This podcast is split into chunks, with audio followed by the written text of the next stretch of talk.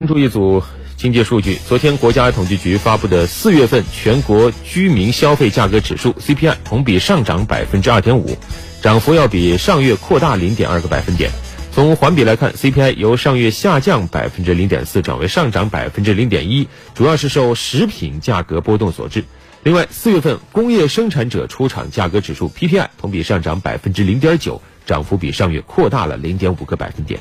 从同比看，CPI 涨幅比上月扩大零点二个百分点，其中食品价格影响 CPI 上涨约一点一九个百分点，特别是鲜菜、猪肉、鲜果价格的同比涨幅都超过百分之十。仅这三项食品影响 CPI 上涨约零点九六个百分点。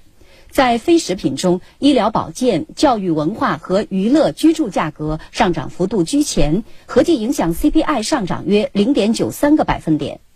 预计五月 CPI 还将走高，因为随着低价区的猪源存栏量下滑，未来北方生猪的供应端可能会出现比较大的缺口。业内人士表示，受非洲猪瘟疫情等因素影响，猪肉价格继续回升的概率较大。但春夏季处于猪肉消费淡季，对物价反弹预期有所抑制。另外一个指数工业生产者出厂价格指数 PPI 同比上涨百分之零点九，涨幅比上月扩大零点五个百分点。在主要行业中，涨幅扩大的有石油和天然气开采业、石油、煤炭及其他燃料加工业、非金属矿物制品业等。业内人士表示，由于目前部分工业品还处于去库存阶段，加之国际形势的不确定性增强，未来 PPI 继续回升的动力有限。现在生产资料市场的需求还是不太巩固的，所以呢，呃，巩固呃国内的市场需求，呃，是下一步宏观政策一个重点。